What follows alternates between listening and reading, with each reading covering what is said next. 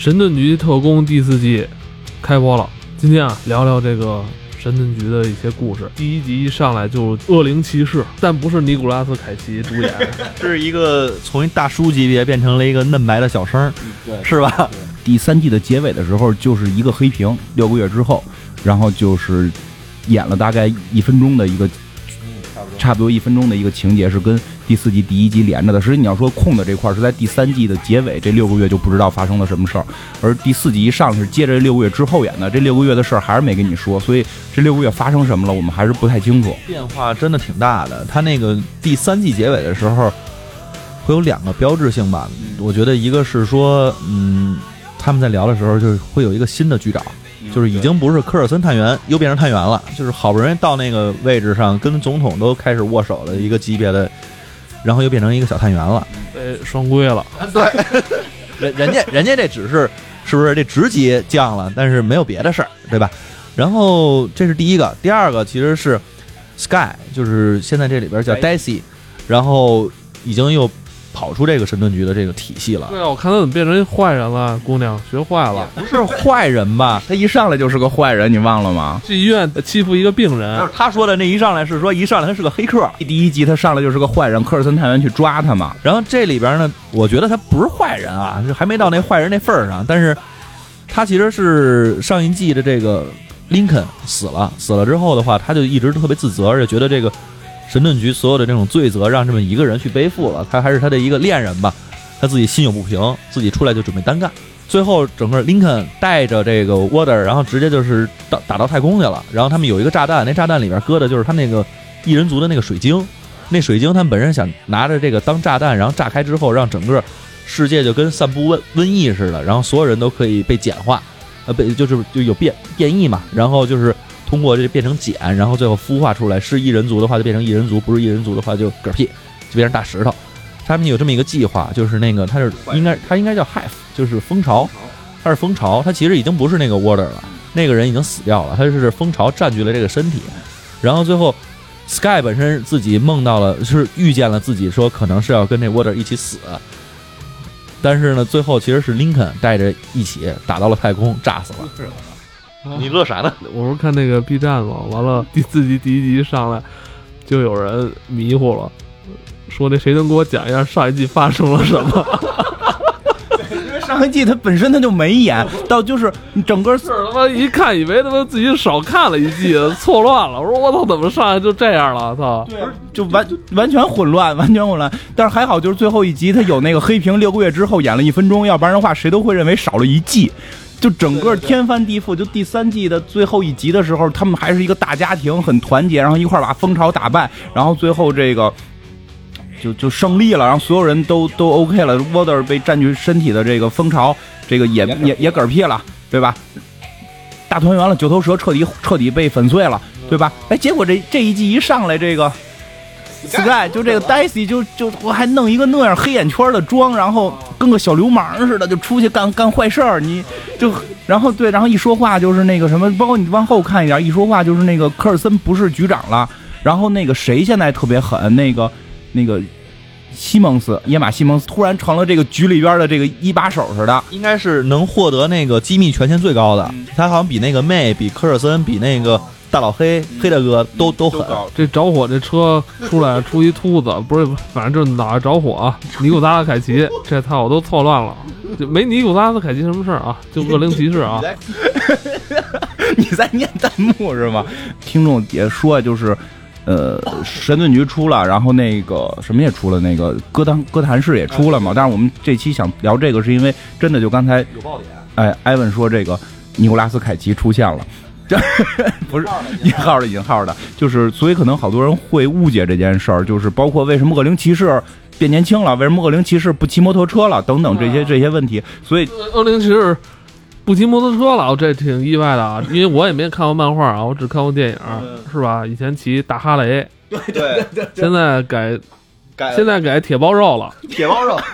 直接就是变成了那个《速度与激情》的那个主演，给人是这种感觉，开着那个道奇的那个 Charger，然后直接就出现了。但是特意说一下，这俩不是一个人，包括他们的名字都不一样。尼古拉斯凯奇那个叫强尼，好像是强尼布雷泽，对，然后这个是叫罗比，应该是所以先大跟大家聊一下这个，就是在主宇宙里边，恶灵骑士是有好多好多，不是只有尼古拉斯演凯奇演的那一个那一个叫强尼的人，而且本身是有一个叫墨菲斯托的那么一个，哎，你就记得那个大菠萝里边，大菠萝原来有那么一个，对对，墨菲斯托，对对对，墨菲斯托嘛，就是人家那我也不知道叫神话还是什么基督文化的那种文化魔鬼里边是有这么一个叫墨菲斯托的这么一个人，不是他们是不是机车帮啊？加入这个帮派人不是骑摩托车就是那个开是吧？开肌肉车得，有这种就是 机车文化。穿着皮夹克、皮褛那个皮靴，我不过操！说说起来，这肯定是跟死亡金属的这个摇滚乐有关的，就把机车文化、这个皮夹克的文化跟这种骷髅的文化会融到一块儿。包括在这一集里边，我们会看到很多就是就是 Daisy 就是怎么最后找到恶灵骑士的，是因为有人在这个涂鸦画这个骷髅脑袋的这个恶灵骑士的这个。这个涂鸦在墙上的涂鸦画，其实这些文化是有点是融在一起的，但这种文化里边又都跟死亡金属相关，那死亡金属本身也都会去对这种魔鬼啊什么有某种你说崇拜也好，说是这种借鉴也好，有这种文化在里边嘛，所以正好就都融到一起，对吧？你其实可以想象，恶灵骑士穿皮褛、穿开哈雷很正常，头着着火，骷髅头。如果是这样的话，嗯，那个骑马可能 骑马也还行，南过头就是没收那个南过头不是木对吧？也那样，反正就就是这种文化是相通的。我就接着说这个，就是。这里边这个叫叫罗比的这个是一个新一代的恶灵骑士，就本身在主宇宙里边是有好多好多恶灵骑士，不是只有一个，不是只有一个，只有强尼这个恶灵骑士是等于是内心挣扎之后抱有人性，然后跟魔鬼做斗争，然后剩下那恶灵骑士很多就全都是什么墨菲斯托的小弟，你明白吧？电影里边演的是布雷泽，他最后就是从红火变成了蓝火，他可能是做了一个术士升职任务啊，有可能。也没准是相当于小火龙升级，你小火龙升级好像也是红火变蓝火，以前是柴火烧的火，红火，完了这那个呃升级燃气灶了，就是就是蓝火了，知道吧？这气儿给的厉害。气儿比较给力。充分燃烧之后是蓝色，啊，这个这个小学自然课教过咱们是吧？然后他好像说他是一个也是堕落天使，就是有点这种的，就是复仇天使、堕落天使，就这样的一个角色。然后最后被也是跟恶魔签了契约，对对，所以我不知道你刚才说这个新的这一代都是这样是吗？不太一样，还不太一样。就是老的那一代的恶灵骑士，就是正好，刚才不是也有那个听众给我发过来那个简介吗？我看了一眼，就是大概讲的是七几年就开始有恶灵骑士这个头衔了，讲的就是墨菲斯托会控制很多人，或者说撒旦吧，他因为那个里边讲说是撒旦，因为很多地儿。我也就叫魔鬼就像 The Devil，对吧？就叫恶魔，所以我不知道怎么翻译。讲的是说，就像尼古拉斯凯奇演的那个叫强尼的那个恶灵骑士，最早就是说他是被诅咒的，就本身他说他们家族就有被诅咒的这个嫌疑。然后，所以呢，他体质不太一样。他妈妈就是怕这个被诅咒，就就带着孩子跑了，把他跟他爸爸留下来了。他爸爸是一个，因为因为那个本来故事里那个电影版应该演的也是类似这样吧，因为电影版我第一集太早看了，记不清了。就是他爸爸是个摩托车的那个表演嘛，马戏团马戏团的嘛，后来摔死了，对吧？摔死之后，这个强尼就心里有阴影，一直不敢去骑摩托，对吧？然后，然后呢，就是后来就是他一直被这个骑摩托的这个马戏团的老板养大，然后说最后这个。等于他养父嘛，然后后来在他十八岁的时候送了他一辆摩托，他后来又敢于骑摩托，然后表演成为明星等等这些，然后最后说再有一次出事故，他爱上老板的女儿，然后老板女儿就坐在他后座，他骑着摩托带着老板玩，突然那个摩托着火了，然后他为了这个就是不让这个着火的机车把整个帐篷给点燃，因为对于他们那种马戏团，如果帐篷没了是就没法演戏演了嘛，所以他骑着摩托就就是往外边冲，结果撞在树上，他自己得救了，但是他养母应该是他的养母在想来救他的时候被摩托炸死了。然后炸死临死之前就跟他说：“你不要再骑再骑摩托演特技了。”然后他就答应了。教育意义嘛，是吧？就是让这个美国青少年是吧？这都学教育。有点有点让我你说你爸爸就是骑这车死啊，是吧？那后头还接着看他养母是赶紧把车砸了吧，别骑了，我操！养母哎，你说刘德华那会儿演过一个骑摩托车的吗？问那是周润发演的《阿郎的故事》，没有没有，刘德华也演过一个那个骑摩托车，然后自己摔的不行了，最后还是得骑摩托车。天意有情吧？骑摩托被怼了，然后下来之后喝水，最后喷血死嘛。就是确实摩托有很大风险，它里边讲的也是，就是摩托还是有风险的。包括像卢克凯奇那里边不是也有机车文化吗？很弱嘛，但是我们大壮那样，然后弄一个特小那钢盔，咱得带上，就告诉你，英雄都要戴钢盔，刀枪不入的皮肤你也得戴钢盔，有这种教育意义。呃，是哪个法律法规啊，还是哪个局专门盯这种电影？如果你这人在骑摩托车的时候不戴头盔，就得罚你们这个。这里边没法戴了，都着头都着着火。哎，还真的，新的恶灵骑士在漫画里边，他那个脸已经不是骷髅了，是骷髅头盔。就可能我估计跟头盔 文化有关吧。然后接着你说这个做一些周边嘛，好吧？本身脑袋要一骷髅，那这东西商业价值就低了嘛。七十年代做的嘛，现在更有商业价值，所以是头盔。然后接着跟你说这个强尼这骑摩托这个，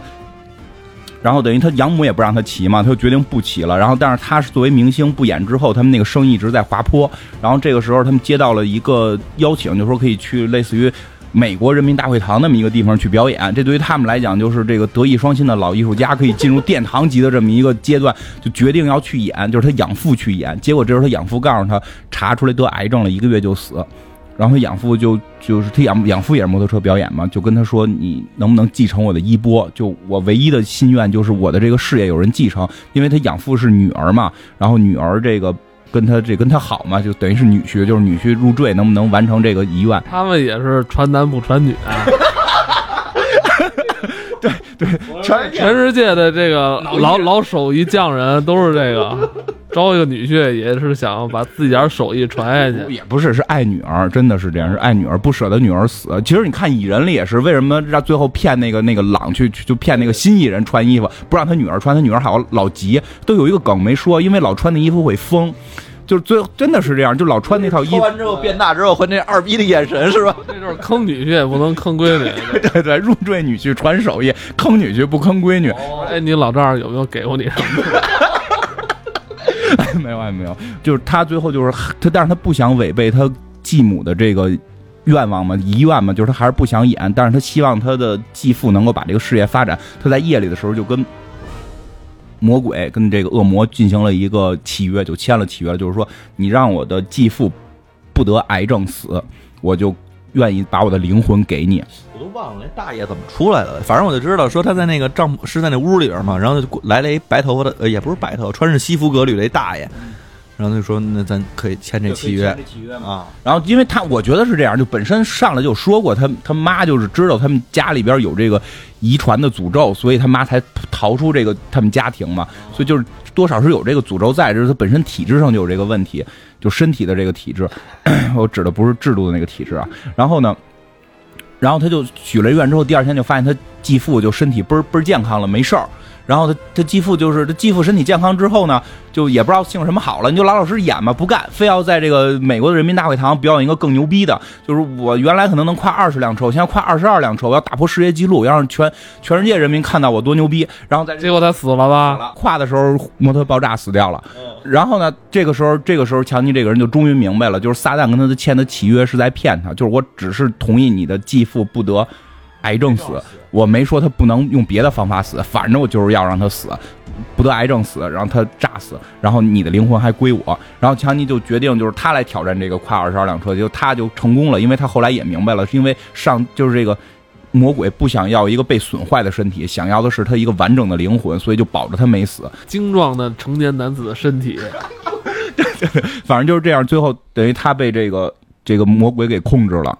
就是，然后他等于是在这里边，后来就不停的就是，他内心会有一个恶魔，然后他白天是，就是他不接受这个契约，因为觉得他上当了嘛，他白天会是人，晚上会是恶魔，然后但是他拥有了很强的力量，然后在这个过程中不断的争斗，最后是把这个魔鬼封到了一个什么灵魂水晶里，然后他才得以了这个自由之身，然后他就会出去行侠仗义了，就是这个是强尼这个人的这么一个故事。他是等于是真的跟魔鬼签了契约了。那你说这么多，我怎么看这个还没出现呢？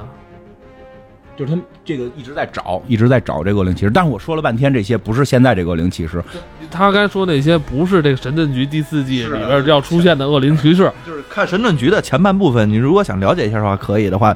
从之后他开始会讲这现在新的那个是谁。这不，这个那个是老的恶灵骑士，新的恶灵骑士呢是就是。所以他不骑摩托车，他是开开汽车的，就开那个叫道奇是吧？应该是这个这个恶灵骑士是二零一四年才出现的，应该是，我觉得明显受到了《速度与激情》的影响。这故事讲什么？就是说有一个高中生，应该是我记得是个高中生，他他是自己修汽车的，等于是他是勤工俭学的，然后好像还有点墨西哥裔，我应该是你想最后神盾局他们找那个悠悠出来，就那个异人族的悠悠，不就是墨西哥裔吗？他应所以说他让他在那个城城里边去侦查，他应该是跟墨西哥文化有关的。我这个算不算在政治上打击这个打击这个这个美国候选人那个川普啊？他不是要在墨西哥那块盖墙嘛？然后陈顿局突然开始大肆的宣扬墨西哥的这个文化、移民文化。我觉得很有可能受政府控制了。我跟你说吧，这个人他是好像没有父母，他有一个残疾弟弟，腿瘸的一个弟弟，只能坐轮椅。反正在漫画里边，我我看到是这样，就是他一上来弟弟轮椅都被人抢了，就是就是被人欺负，然后然后他就出去帮他弟弟行侠仗义，然后让人给揍了，这就是替弟弟出头。对，替弟弟出头，让人给打了，然后轮椅也丢了，就背着弟弟就挺惨的。然后呢，有一个黑社会的一辆车停在他们那块儿，让他修，就是那辆那个大肌肉车嘛。别别老随便说修车这事儿。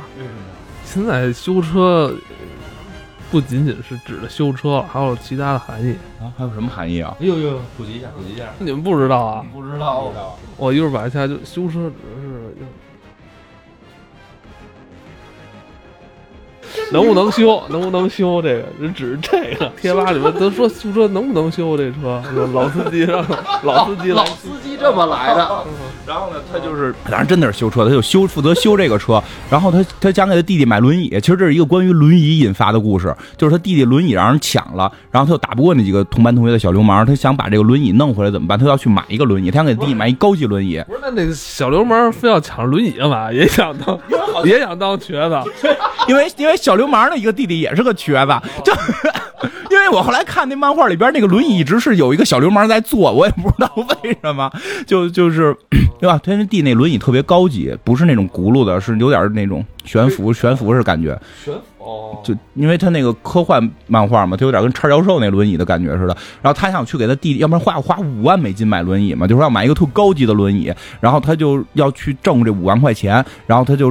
发现他们那儿有一个夜夜晚的《速度与激情》的比赛，然后他就把这个大怪兽车给开出来了，然后要去参加这个比赛。就是前头看全部都是《速度与激情》的剧情，真的是这样，全是《速度与激情》的剧情。讲范迪塞尔那个修车小弟的事儿，对对对，就就就这样，把范迪塞尔的那车给偷出来，然后也去参加比赛，这么一个故事。然后在这个比赛过程当中，发现有直升飞机找他，你明白没？发现有直升飞机找他，以为是警察，他马上就想到，如我会进监狱。因为我开车还是就是这个赛车不是也是不合法的吗？就是因为你超速什么的嘛。然后他怕进监狱，如果进监狱就没有人能照顾他的弟弟了。然后他就他就玩命开，结果最后开进死胡同，然后车还撞了，大概这么一样吧。他就掉出来了，出来了。然后直升飞机跟一堆车赶到之后，就直接拿冲锋枪给他怼死了。这轮椅就轮到他坐了。这轮椅就改担架了，他 轮椅俩轱辘冒着火，完了哇，他他要出去了，我操！有道理。我说下一任弟弟成为恶灵骑士，可能就是轮椅。哎，有没有？我记得好像哪个说里边提到说他弟弟好像后来也成为恶灵骑士了，就可能 我我不记不清了，因为那个我没看到，就我看好像是谁说，也可能是开玩笑说弟弟成为恶灵骑士。再往再往后聊，哪吒可就出来了，我跟你说，也可能踩俩奔驰的轮子。刚才咱讲的那个机车文化，这种机械的，像那个汽车修理工。这个全都是他们那种文化里边，就绝对是大拿的这种汽车修理工、水管修理工，都是 A 片里边非常 非常火热的角色。然后，他就被打成筛子了。然后这个时候，他就听见有一个，就是在漫画里边是黑框白字儿，因为漫画我还说就是，就中国的这个漫画翻译真的是业界标杆。比如雷神说的话，一定都是就是那叫什么体，就是隶书。就是他可以通过文字来确定是谁说话，然后当然美国漫画界也有这种，就比如死侍说的话一定都是黄块儿，然后死人说的话都是黑块儿，他会有这么一些流程。比如说的如果是古古代的英语，就是雷神那种都都用隶书，然后他这个就是黑块儿，就明显是灵魂说话嘛，就是一个黑块儿就跟他说话，就说的我可以让你活，然后咔一股火就到他身上，然后就着火了，然后咔他就起来了，然后他就脑子就变成了一个骷髅头盔。然后他就成为了恶灵骑士，就是说这个恶灵骑士的这个灵魂实际上是困在这个车里的。然后他就获得了这个这个恶灵骑士的这个身份。然后呢，获得这个身份之后，好像是说车里边困住的灵魂是他的一个叔叔，叔叔也不是一个好人，也是一个街头的这种贩毒的，类似于这么一个人吧。然后就是因为他就是后来牵扯都是贩毒，就是他最后他们从车里边找了一堆红色药丸，都是毒品带走了。这红色药丸是一个科学家做的，吃了之后能变肌肉男，能变那个大妖怪。然后后来前边的一大部分全部都是在他讲他就是成为恶灵骑士之后怎么去跟这些吃这种药变成魔鬼的人去打，全是这这种这种情节，然后保护他弟弟。然后给他弟弟买轮椅，然后后来好像跟他那几个抢他的弟弟轮椅的人也还算是成为小朋友似的，这样说说不太好了。然后，然后再后来他遇到了恶灵骑士，这个是关键，就这两个人并不是说两个平行宇宙，两个人这个跟那个就没联系，这两个人是有联系的。就是那这怎么论辈儿啊？大哥呀，就是这个是大哥，这个我是小弟，就骑摩托的是大哥，开车的是小弟。就是这样，因为他有一次混战的时候，突然恶灵骑士出现了，然后骑着摩托，浑身着火，就比他还酷，就哐哐给人打了。然后打了之后还说还打他，就说咱俩那人说咱俩长得挺像啊。然后 然后俩人就哐哐怼怼给他打败了。然后就就就后来发现他也是个好人嘛。然后因为从恶灵骑士的角度讲，他知道自己是好人，他有人性。但是他认为所有其他恶灵骑士都是坏人，因为他要干掉那些，因为他知道那些恶灵骑士内心都是恶魔嘛。因为像什么木狼寻香啊，像什么金刚狼被被困地狱什么的，都有恶灵骑士这个形象出现，那都是坏恶灵骑士，是被打的，就是他是坏人。就是真正我们看到骑摩托那个强尼，他是一个好的恶灵骑士嘛。然后呢，就据说应该是他都不应该再叫恶灵骑士了，因为他已经成为英雄了。正常的恶灵骑士是坏人。但是就沿用了这个称号叫恶灵骑士，然后他就发现这个人也是好人，后来就教他，你要就是内心你不是有一个恶魔嘛，你要去跟这个恶魔做斗争，你要保持你的人性等等，就是后来等于成为相当于成为他的一个师傅。然后但是真的那段漫画特别酷，就是这个人开着那个道奇大怪兽，那个玩意儿是喷火，呜喷火，然后车轱辘也着火，小火车了就差不多就是一火车，然后那个开起来之后，在漫画里那个那套漫画画的。手法挺好看，不是老的那个美美国漫画，有一点日系漫画的感觉在里边。那个火光溅射，然后他跟恶灵骑士有一有一场公路飙车的漫那个漫画的那场戏，看着特别酷。一个卡雷摩托着着火追一个这个肌肉的这个车着着火，然后后边都是火光，啪就这么追，然后咔大链子就满天飞，就是还比较酷。要不然警察逮他们呢，他们这个都超排放超标了。后来讲的这个有轮椅弟弟的为轮椅而成为恶灵骑士的这个孩子，他是。神盾局里边的这个恶灵骑士，你也我们也会看到这里边一上来他会去抓一堆黑帮，基本是好人，他要杀恶人，他要杀恶人，但是他对于人的这个好坏的判定完全出于灵魂层面，不是看你做了什么或者这件事儿违合不合法、违不违法。就比如，因为你知道有些坏事是违是合法的。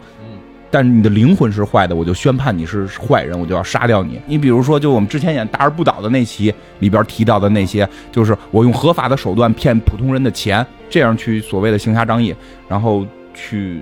你看这这一上来，他其实打的都是黑帮的人，是，但是他一定是不合法的，因为他打黑帮的人。就是他是直接给人干躺下，然后直接就是啪啪啪呲血，直接全都给对对对不呲血，他基本上是直接破坏对方灵魂，包括这里边也提到了，就是说你中了恶魔骑士的火，你你是跑不了了，对你跑不了，你燃烧的是灵魂，你的灵魂会毁灭，你的身体就根本不重要了。那他到底有多厉害？他在整个这个漫威体系里边，是吧？他的能力值怎么样？嗯，对，给我们介绍介绍。嗯，就其实。他还真的已经算是比较厉害的一个人物了，因为他的这种伤害，就刚才讲到是偏魔法系的了，已经已经偏魔法系。我的火焰不是说用能量的燃烧去烧毁你的物理，而是烧毁你的灵魂。它本身是具有这种某种魔鬼层面的东西，但是它其实从最强的应该是它的恢复能力。就是在那个漫威数值体系里边，因为那个新的那个我找不到，那二零一四年才出来的那个我真没找到它的数值，但是它明显就是《速度激情》火了出来的，我真觉得是这样。墨西哥这种墨西哥裔汽车修理工开着这个道奇的叉车，对对对，真的是这样。但是他应该基本跟强尼戴普，就是说跟什么强尼戴普，跟那个强尼就是一代跟一代恶灵骑士尼古拉斯盖奇演的那个。能力是接近的，相稍微弱一点，算是徒弟吧。就像尼古拉斯凯奇那演的那个一代恶灵骑士，那里边能力值还是能找到的。就像他耐力是到头就是七，就是不死，他基本跟死士的那个是一个状态，就是我我可以达到一个不死的状态。然后他的那个能量建设也很高，能量建设能到六，就是对，但是他不光是说放火，就是他可以放单一，就可以一种能量可以无限放射，就是他的那个这个酷哎出来了啊。脑瓜子着火，拿一个大火棍子，它的火焰不是普通火，这里边特意就是在那个设设定里边是说过的，就是它的火焰并不是我们所理解的这种普通的这种火，它是三昧真火。对，它是它是可以通过它的意志控制的一种火焰，这种火焰不光可以毁灭东西，还可以塑造东西。就是为他的摩托车或者他的汽车，不管受到什么样的损坏，他的火焰可以把它恢复；他的身体受到任何火伤害，他的火焰可以把它恢复。因为火焰是一种能量，这种能量不光是可以毁灭，也可以也可以修复。就是他的这种设定，所以他的东西你就不能把它理解成常规火。衣服为什么不着？不是那个是灵魂的火，你看起来是火，但它既有毁灭的能力，也有也有这种造事这种造物的能力。其实它最强的。这个就是它的耐力跟能量建设，但其实你想这两条你已经高上去了的话，你就挺厉害的了。对，你就相当于你攻击力已经到六了，然后这防御力有七，你这还不死，怎么怎么干都死不了。对，就就这就相当于一个一直开着冰箱的法师。你体会，他虽然力量、速度这些东西相对偏弱，力量、速度、技巧这些东西偏弱，但他是一个永远开着冰箱的法师。不是。不是这这这这不对啊！啊，对，冰箱法师开了之后还能干嘛？那就是个冰坨子，那就是开着无敌的法师。你啊，这这可以，就一直是一个开着无敌的法师，相当于就是，所以他确实很强。但是现在这个说的是一代恶灵骑士，二这个这好像还不是二代，这个好像据说是四代还是几代，我也不说不太清啊。我看那个之前是有资料说，二代好像是二代好像是他侄子吧，是那个强尼布雷泽的侄子还是？反正是他的家人，但是这个好像跟他也没有什么直接关血缘关系，没有。这算徒弟，这个算徒弟，这已经这已经是徒弟了。因为在我看漫画里边，基本收为徒弟了，就是小弟有以后有事儿，大哥罩着你，就这样。哎，好，我看见了啊，这轮椅出现了，轮椅接他的弟弟。我觉得是这样，他为什么现在就是把这个角色搬出来？本身你看他是吧，社会底层人员的这种人文关怀在里边，不能开弹幕，我一开弹幕就。呃，就完全就走私了，然后就是其所以就是说他实际上算是很强的一个英雄了，但他其实很少见他跟其他的英雄有互动，这个很少。你像神盾局里边，我觉得现在好像没有一个特别强的英雄吧？没有，现在现在其实反派蜂巢算是一个相对强力一点的了。然后跟他比呢？跟他比呢？我觉得我我觉得。我觉得弱吧，这我说不太好。我觉得弱，包括像之前那个鞭叫鞭笞吧，还是叫什么鞭挞鞭笞是吧？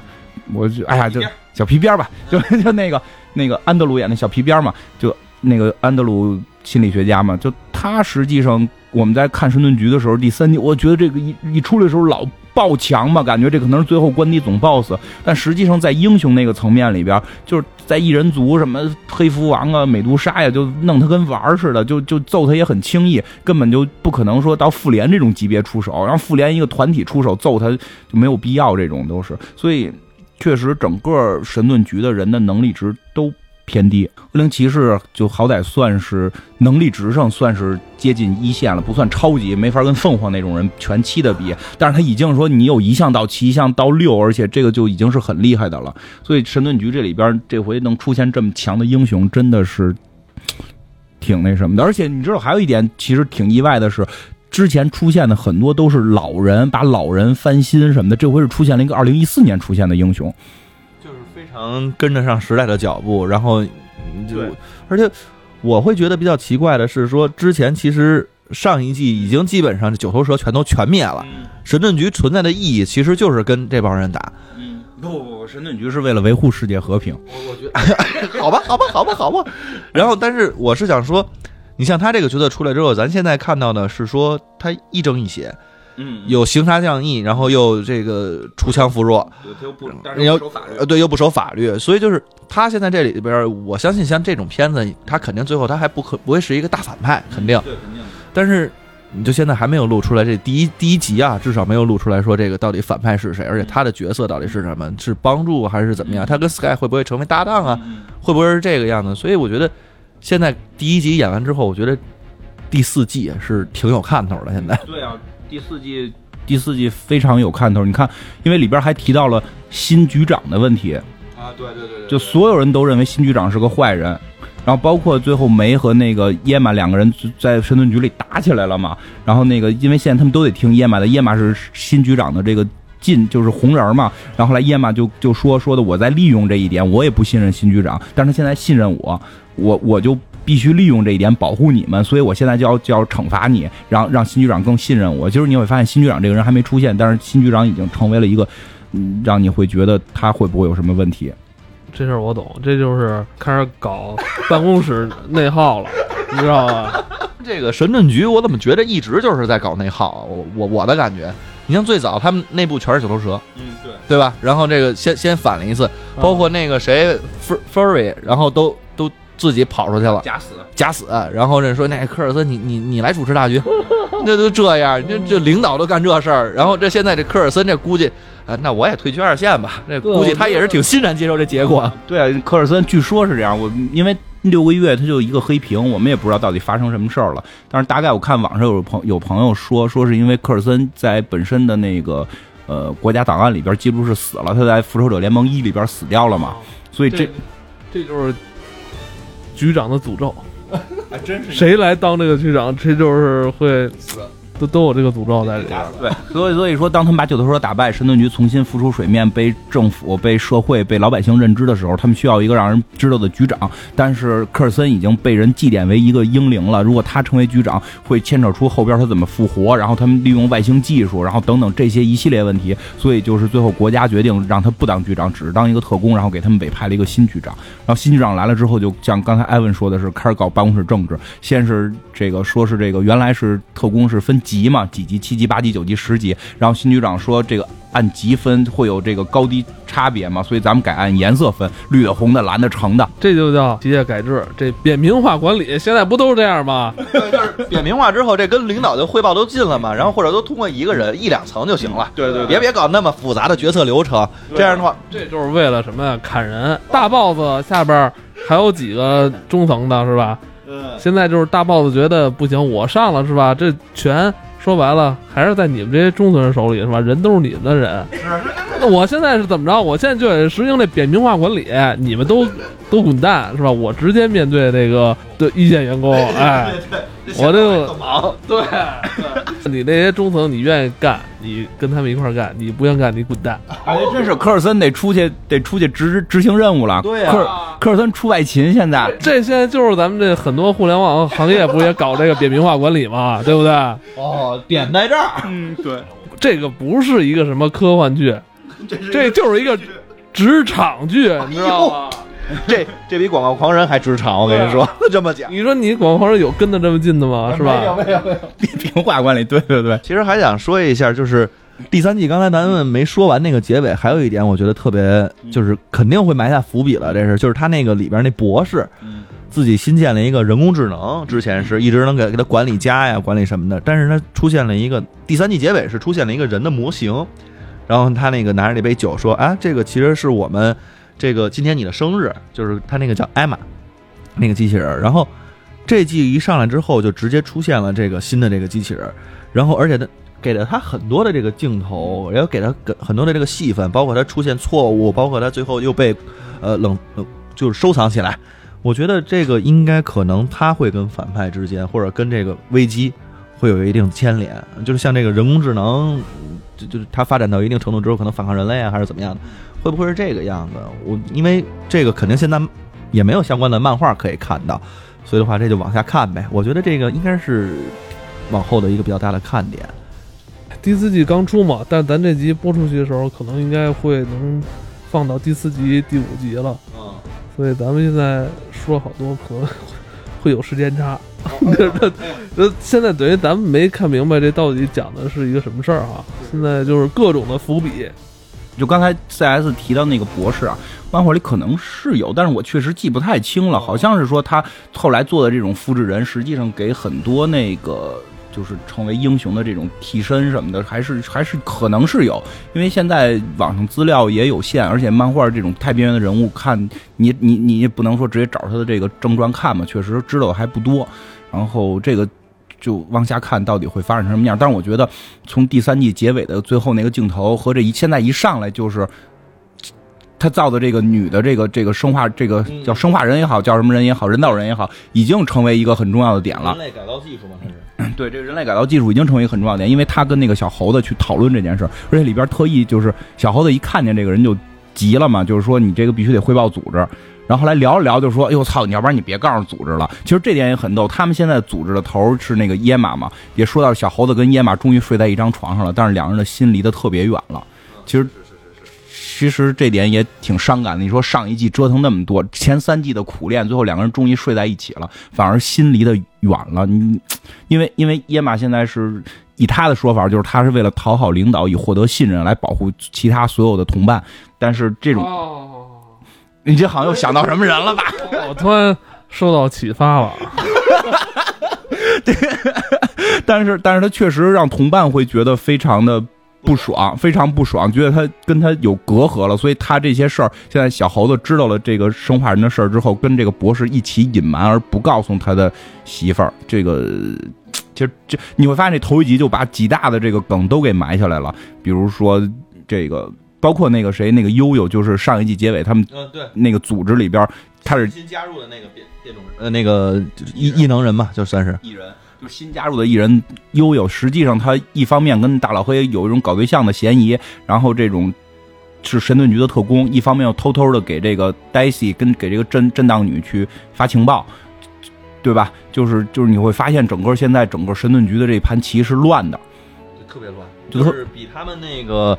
那是第二季还是第三季一上来的时候，那个整个组织分崩离析的时候，那个时候感觉还要乱，就是分了好多线。现在对你分崩离析，其实大家心是在一块儿的，你能感觉大家心在一起。那会儿就是整个神盾局解散了，但是大家心还都是围绕科尔森的。现在这个公司公公司大了都这样，大了都这样是吗？先对对，那 Daisy 这属于就是自己出去创业的创业去啊，出去创业干的行了，我出去创业。然后悠悠呢，这个是一边在体制内，一边又给 Daisy 这个情报，就是卖资源，就是对吧？对对就是我把我把我把公司的资源倒腾给你，然后你给我利益，是吧？是这个路子吧？是是这个路子是吧？现在 Daisy 可能在外边又碰见了另一个这个合作伙伴，就是这个恶灵骑士，两个人，我觉得他们俩最后会组成一个小搭档，就是就，然后合作，然后再可能再上市，是吧？在在 A 股上上市不敢说，但是至少他说能能能干一小公司吧，然后能挣钱，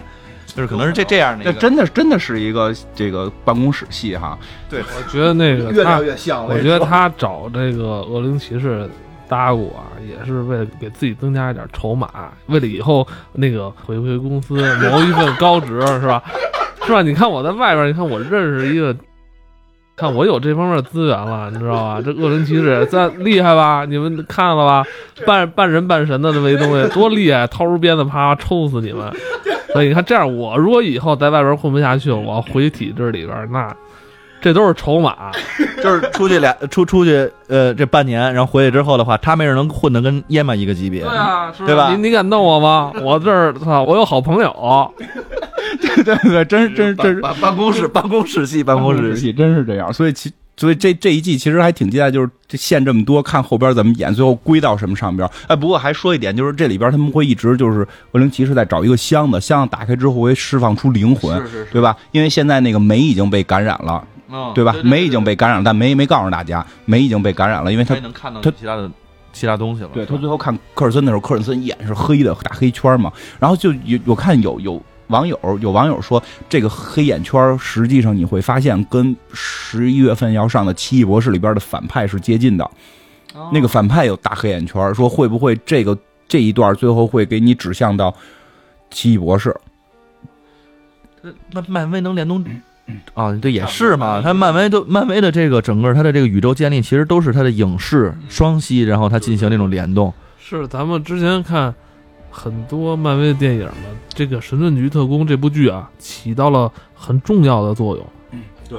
把办公室里那点事儿全讲出来了。对，对包括这个，我觉得他第四季现在上现在播嘛，我觉得能播到中段的时候，正好奇异博士上，对，正好接上了对。这个上来的时候，就好像正好说的美队三的那个协议签署之后怎么怎么样，其实还是他要往这块儿要衔接。因为黛西不签那个协议嘛。哦黛黛西是不签协议那个协议，他就等于哦，那那我就知道为什么要抓他了。悠悠又签了，悠悠签了是假装签，实际上给黛西卖情报。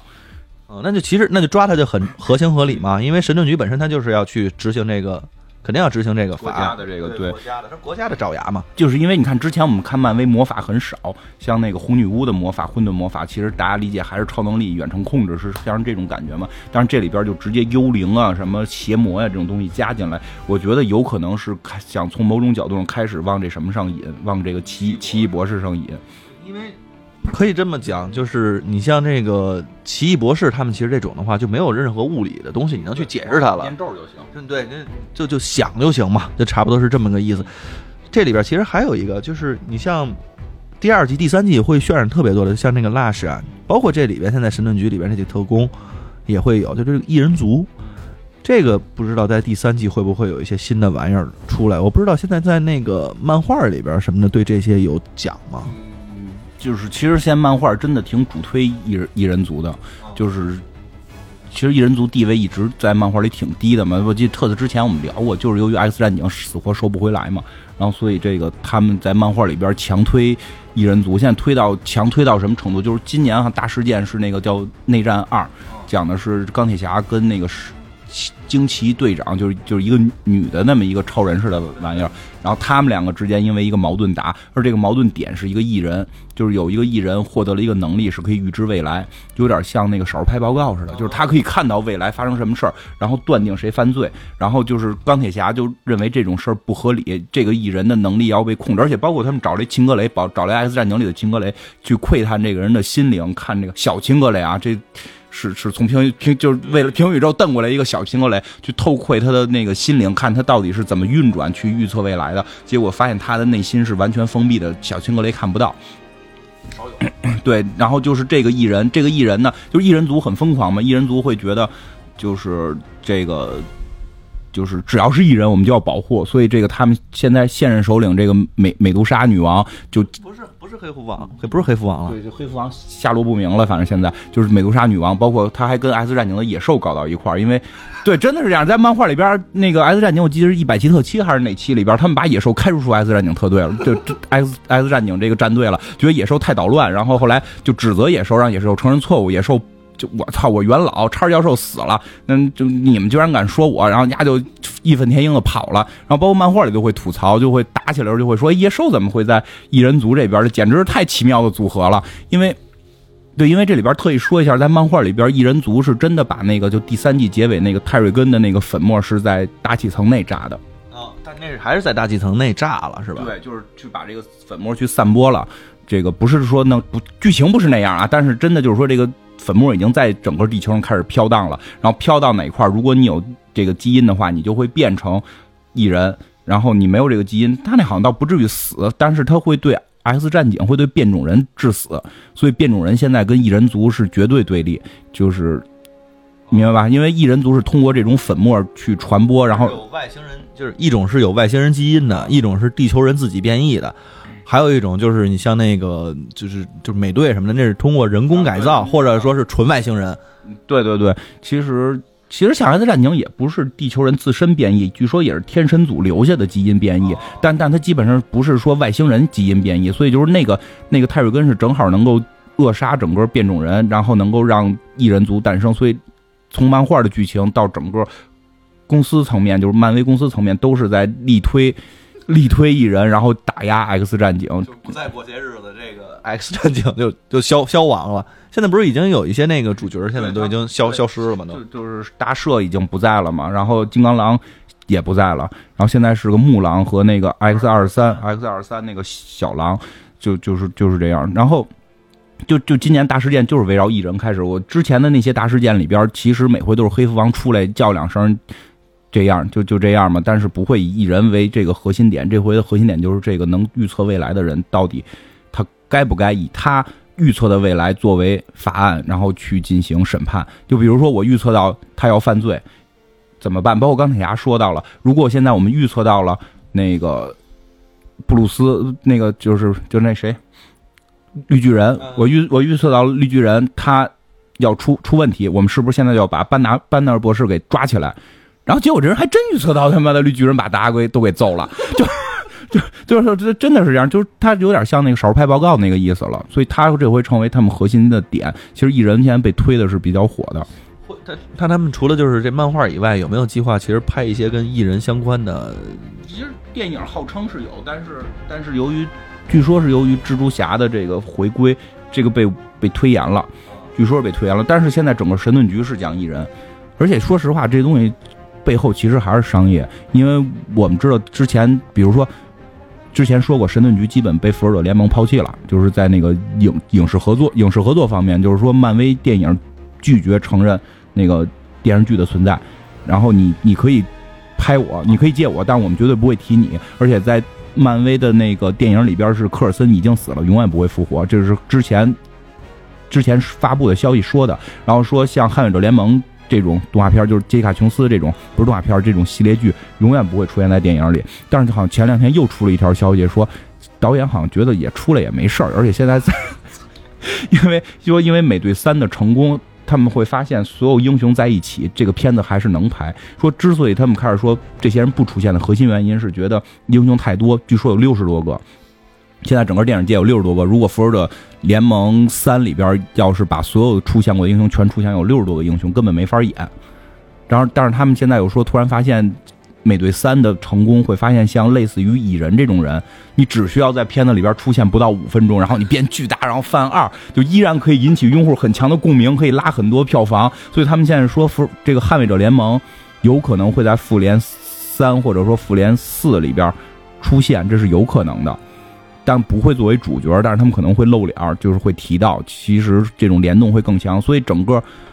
神盾局的这一套会不会被电影院很有可能。再有一个，我们知道就是福克斯开始跟漫威合作了啊，现在开始合作了，要要开始合作了，对，开始合作了，但是依然没有融入体系，就依然没有融入漫威体系，而是漫威和福克斯合作要拍一部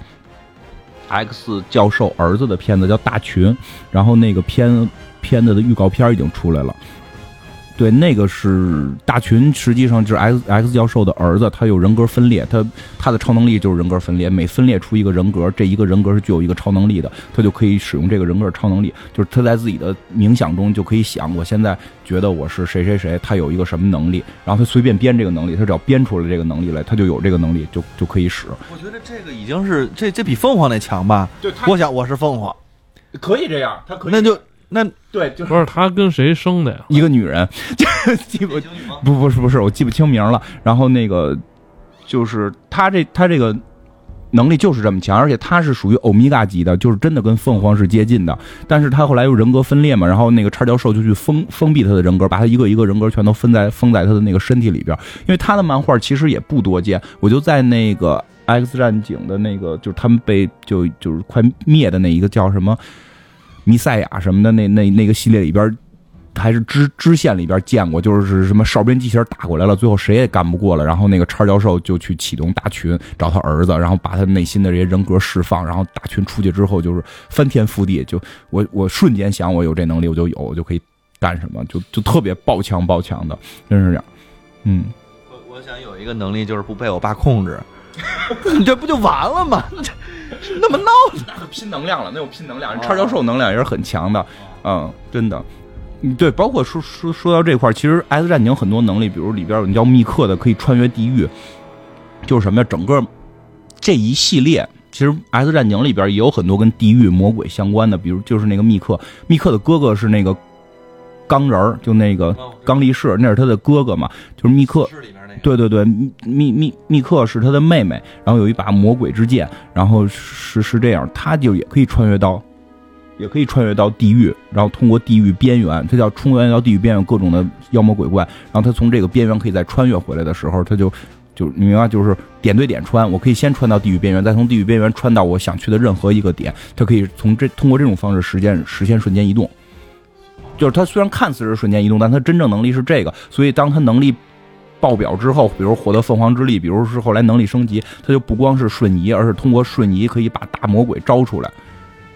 而且他在那个地狱边缘可以去拿他那个剑砍各种魔鬼。就是他这个是跟那个什么呀？为什么说这？他包括那个夜魔夜夜行者也是，他的穿越也是通过地狱边缘，也是通过穿越地狱再穿越回来，点对点穿。恶灵骑士据说啊，就是就是强尼那版的那个强力的恶灵骑士。到终极的时候，他也会这个能力，就是穿进地狱，再从地狱穿出来。然后，但是你穿进的时候到地狱，你从地狱穿回来的时候，就相当于看任意门，你可以去任何地儿。从这个实现就是先到 A 到 A，从 A 点到地狱，再从地狱到 B 点，这种方式实现瞬移。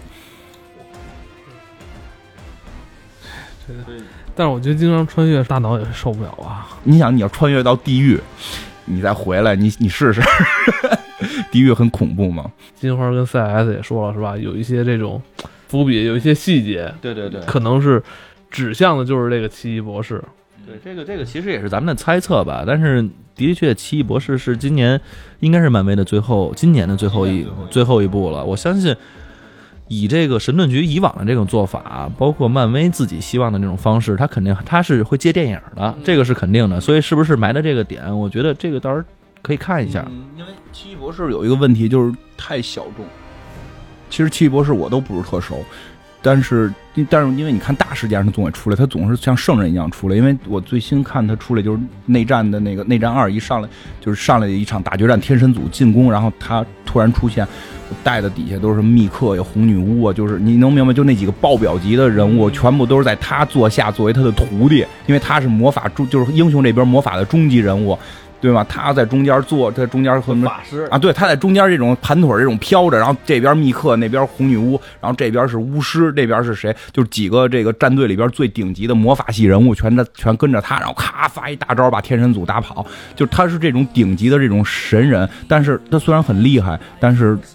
对于他的单独描写会弱，因为他不可能像蜘蛛侠似的讲他吃饭、喝水、泡妞。奇异博士干这事就讲他还有一个姑姑，和一个姑姑还跟钢铁侠就怎么着什么的，对吧？就就没有这些情节，所以他室外的人，对对，他有这种世外，他本身就世外高人黄老邪，对吧？你看他就是黄老邪这种人物，但是你你你看你看小那个金庸的小说里边，黄老邪也是被描写的比较少的，你你。欧阳锋和那个洪七公会描描写更多，因为这两个人很世俗化嘛。洪七公就天天吃肉，去皇帝那儿吃肉，这很世俗化，容易容易去描写。这奇异博士有点黄老邪这种世外高人，然后就很很神秘，所以就是奇异博士嘛很神秘，所以描写的很少。所以我觉得漫威是想通过这些戏来去把这个东西塑造。你比如说卡特特工，卡特特工的不是现在已经停了吗？第第三季吧，他拍了三季两季，最后一季最后那个灵物质，那个东西其实就是奇异博士，就是奇异博士里的一个一一一个元素，就是那个所谓的灵灵物质去了灵界这种东西，就是跟魔法相关，然后他用科学去解释等等，他这些戏都在开始铺这个路，让观众对于魔法，对于魔法跟科技之间去认知。这个恶灵骑士就是挺奇幻的一个东西，是吧？又恶魔又恶魔契约吧，又这种东西就其实就算魔法嘛。嗯，我想问那个康斯坦丁是不是跟这也是一块儿的？应该是 DC 的，就是相当于 DC 的恶灵骑士那一套。我是一边聊一边看的，他们俩是已经看了。他最他最近基本上都是边聊边看的这种状态。对对对对。可能这集播出的时候已经应该两三集、一集三四集了。三四集了，我觉得到时候看看吧，看看咱们这种猜测准不准。今天咱们就先聊到这儿，好吧？拜拜。